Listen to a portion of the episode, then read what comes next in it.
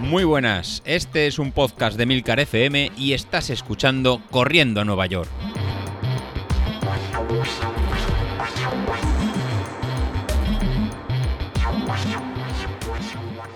Hola a todos y bienvenidos al podcast Pirata de la Semana, el podcast de los miércoles. Y aquí estamos otra vez para contaros lo mal que lo he pasado en el entrenamiento del lunes del nuevo plan de cinco semanas previo al plan de la Maratón de Valencia. La cosa es que se supone que eran solamente 50 minutos suaves, pero a la media hora es que me tuve que parar a echarme agua y a quitarme la camiseta del calor que hacía. Y es que según Garmin, cuando empecé a correr había nada más y nada menos que 35 grados a las 8 y pico de la noche. Así que si algo tengo totalmente claro es que me va a tocar sufrir como una perra de aquí a diciembre. O sea, entre el calor que hace y que yo parto de cero, no, de menos infinito, porque ya no sé dónde estoy, o sea, no puedo llegar más abajo, creo. No me, no me tentéis, porque yo creo que todavía puedo llegar más abajo, pero mm, no sé. Espero haber ya alcanzado el tope negativo y empezar a subir de nuevo. Y como yo creo que el tema del calor nos está afectando a todos, os voy a hablar un poco de aclimatación. Se define aclimatación como el procedimiento por el cual un organismo se adapta fisiológicamente a los cambios en su medio ambiente, que en general tienen relación directa con el clima. La adaptación es la facultad que tiene el hombre de manejar las demandas del medio interno y externo para mantener cierto equilibrio. Y es que nosotros los seres humanos al final no podemos vivir en todos los ambientes porque tenemos como unos topes de temperatura. Por abajo pues los 0 grados, ni frío ni calor que se suele decir. Porque a partir de ahí se forman cristales de hielo y van a afectar lógicamente a nuestras células, al agua de nuestras células. Y si hablamos de la parte más hot serían 45 grados ya que se produciría la coagulación de las proteínas que tenemos dentro de las células. Y aunque podríamos vivir supuestamente entre esos rangos, en realidad nuestro cuerpo lo mantenemos en un estrecho margen, a pesar de las condiciones ambientales o de la actividad física intensa que realicemos y esto se va a conseguir mediante la termorregulación, cuyo principal objetivo es conseguir un equilibrio entre la pérdida y la ganancia de calor, para mantener la temperatura interna dentro de estos límites, que es donde mejor funciona el cuerpo. Para esta termorregulación se van a tener que coordinar pues varios sistemas corporales. La nutrición y la hidratación correctas van a ser fundamental para este proceso de termorregulación. Y quizá aquí tengamos la clave de la apretada en el segundo intento de la media maratón que hizo Carlos el otro día. Y es que no se puede pretender estar jugueteando en la piscina y además estar tomando copas como si no hubiese un mañana y al día siguiente salir y hacer tu mejor marca personal. En condiciones de calor extremo, la temperatura corporal comienza a aumentar de modo brusco durante el ejercicio. Para evitar dicho incremento vamos a empezar a sudar. ¿Y de dónde viene ese agua? Pues ese líquido se va a perder de la sangre pero para mantener la cantidad de sangre que se envía a los músculos, el corazón va a aumentar la frecuencia cardíaca y va a mandar menos sangre a otros órganos que no intervienen de forma tan directa en la carrera o el ejercicio físico que estemos realizando. Esto es similar a lo que ocurre cuando, por ejemplo, comemos. Al final, cuando estamos después de comer, nos entra somnolencia porque la sangre se nos ha concentrado al nivel del estómago, en el proceso de la digestión, y por eso también viene el tema de los cortes de digestión, porque la sangre está concentrada a nivel del estómago. Pero bueno, eso no es la historia que vengo a contaros hoy. Como os estaba contando, estábamos perdiendo líquido a través del sudor y va a llegar un momento en el que además si no reponemos ese líquido, pues va a empezar a disminuir la cantidad de sangre que llega a los músculos que se ejercitan y a la piel. Y esto va a hacer que se produzca un aumento de temperatura corporal excesivo, que va a tener consecuencias negativas sobre la salud y sobre el rendimiento deportivo.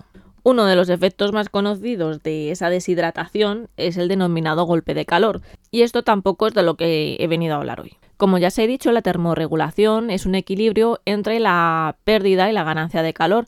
Está claro que estamos ganando calor al hacer ejercicio y debemos de perderlo. Entonces hay cuatro mecanismos de pérdida de calor corporal. En deportes acuáticos es sobre todo fundamental la pérdida de calor por conducción y por convección. La conducción es el traspaso de temperatura entre dos cuerpos que están en contacto, mientras que la convección es entre un cuerpo y un fluido o un gas.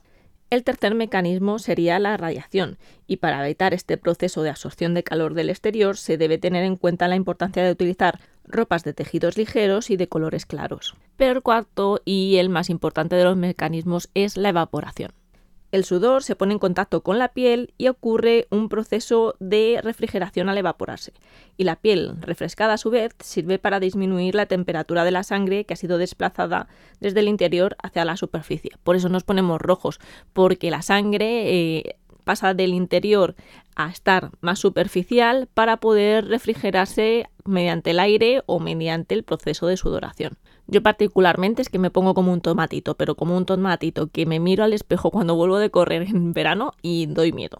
Pues ahora parece que no, porque como estamos empezando a correr con unas temperaturas muy muy elevadas, o por lo menos yo estoy empezando a correr con unas temperaturas muy muy elevadas, pues parece mentira que podamos aclimatarnos a este calor.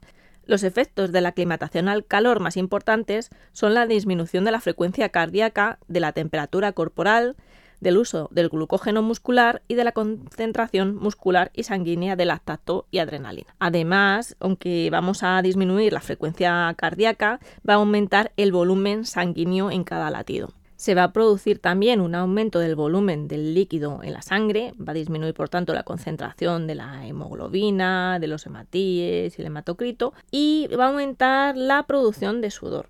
Y con esto de que aumenta el volumen del líquido de la sangre, eh, no estamos hablando de lo de aguachinarse que os expliqué la semana pasada, de pasarse bebiendo líquidos, porque esto en relación líquido electrolitos, líquido sales, eh, está en, perfecta armonía, ¿vale? Hay un, equilibrio líquido-sales. Lo que pasa que, pues, lógicamente, va a estar, por tanto, en equilibrio el agua y las sales, solamente que como ha aumentado el volumen de líquido, pues nuestros fideos que de, esta sopa, que es la sangre, eh, los fideos que van a ser los glóbulos rojos, pues va a parecer que hay menos, pero en realidad en número hay los mismos. No sé si me he explicado muy bien. Además, otro efecto de la aclimatación al calor es que vamos a aumentar la producción de sudor y además vamos a empezar a sudar antes, es decir, a una temperatura corporal más baja vamos a arrancar a sudar antes que cuando no estábamos aclimatados. Además, esto va a hacer también que sudemos más cantidad de agua y menos de sales, vamos a perder menos sales.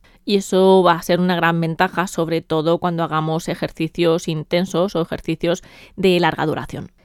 Además, se va a producir una mejora en la eficacia energética durante el ejercicio y va a haber una menor probabilidad de sufrir un golpe de calor. ¿Y cómo vamos a hacer una aclimatación al calor? Pues se aconseja iniciar la aclimatación dos semanas antes de una competición deportiva en la que vamos a tener esa temperatura ambiental.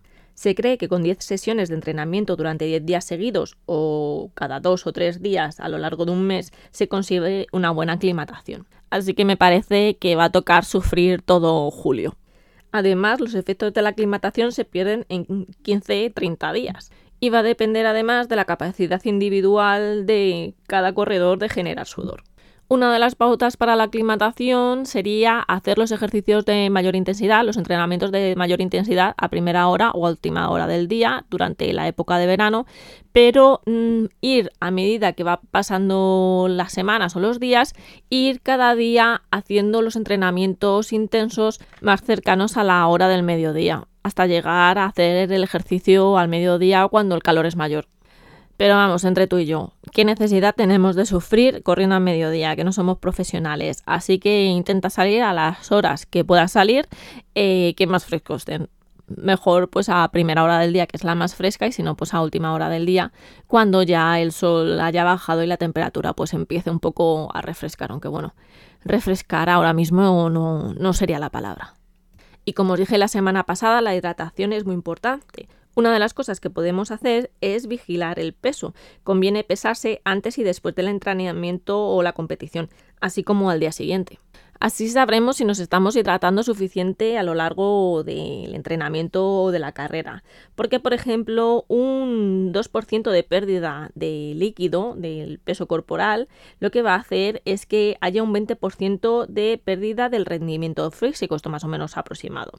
Un 4% del tanto por ciento de peso corporal va a hacer que perdamos un rendimiento del 40%. Y si vamos a disminuir un 7% el peso corporal por esa pérdida de líquido, pues la pérdida de rendimiento es del 70%. Así que es muy importante hidratarse correctamente durante el ejercicio. Además, si nos pesásemos diariamente, se recomienda que no haya variación del 1%, mayor del 1%, del peso corporal durante todos los días, porque esto hace ver que tenemos una correcta hidratación. ¿Y qué podemos hacer aparte de hidratarnos bien? Pues hay un mecanismo que es enfriar el organismo previo al ejercicio. Y a ver, que no es nada fácil, porque hay dos métodos básicamente.